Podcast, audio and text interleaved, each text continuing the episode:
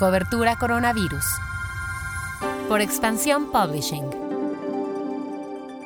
Hola, soy Mónica Alfaro y te presento lo que sabemos hasta el momento sobre el coronavirus. Noticias.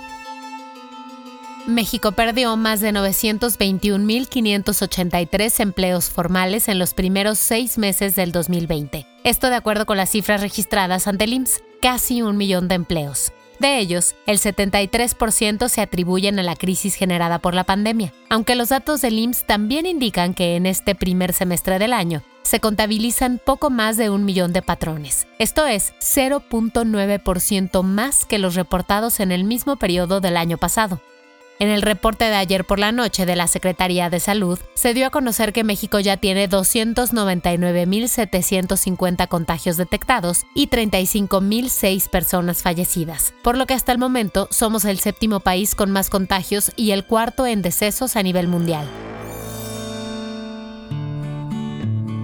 La Ciudad de México se mantendrá por tercera semana consecutiva en color naranja del semáforo epidemiológico, aunque las 20 colonias con más casos activos entrarán en semáforo rojo. Entre las medidas que implican entrar a este color del semáforo están la prohibición de los tianguis y del comercio en la vía pública, campañas de detección de COVID y brigadas de desinfección líderes de Movimiento Ciudadano y del PRD pidieron por separado que el subsecretario Hugo López Gatel renunciara a su cargo debido a que consideran que no ha hecho una buena gestión de la pandemia. La coordinadora de los diputados federales del PRD, Verónica Juárez Piña, dijo que Jorge Alcocer, secretario de Salud, también debería renunciar. López Gatel ha llevado la estrategia de la pandemia desde que ésta inició, además ha fungido como el vocero oficial del gobierno federal.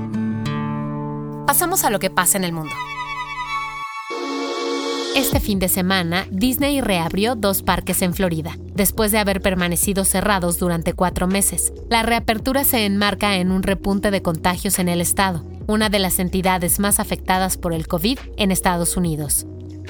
Francia realizará pruebas para detectar COVID a los viajeros que lleguen de países con altos números de contagio. De acuerdo con las autoridades francesas, las pruebas se realizarán en los aeropuertos, lo que significaría que podrían realizar hasta 2.000 tests por día. En caso de que los viajeros se hayan realizado una prueba en el aeropuerto del que salieron, no será necesario hacérselas en el aeropuerto francés.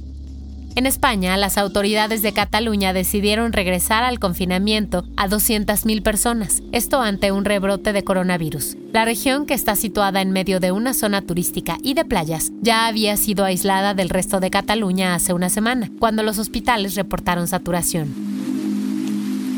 La nueva normalidad.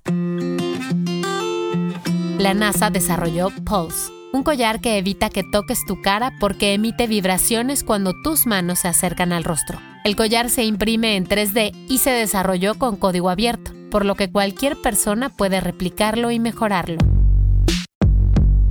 El guion de este podcast fue escrito por Giovanni Mac con información de Expansión Política y la agencia AFP.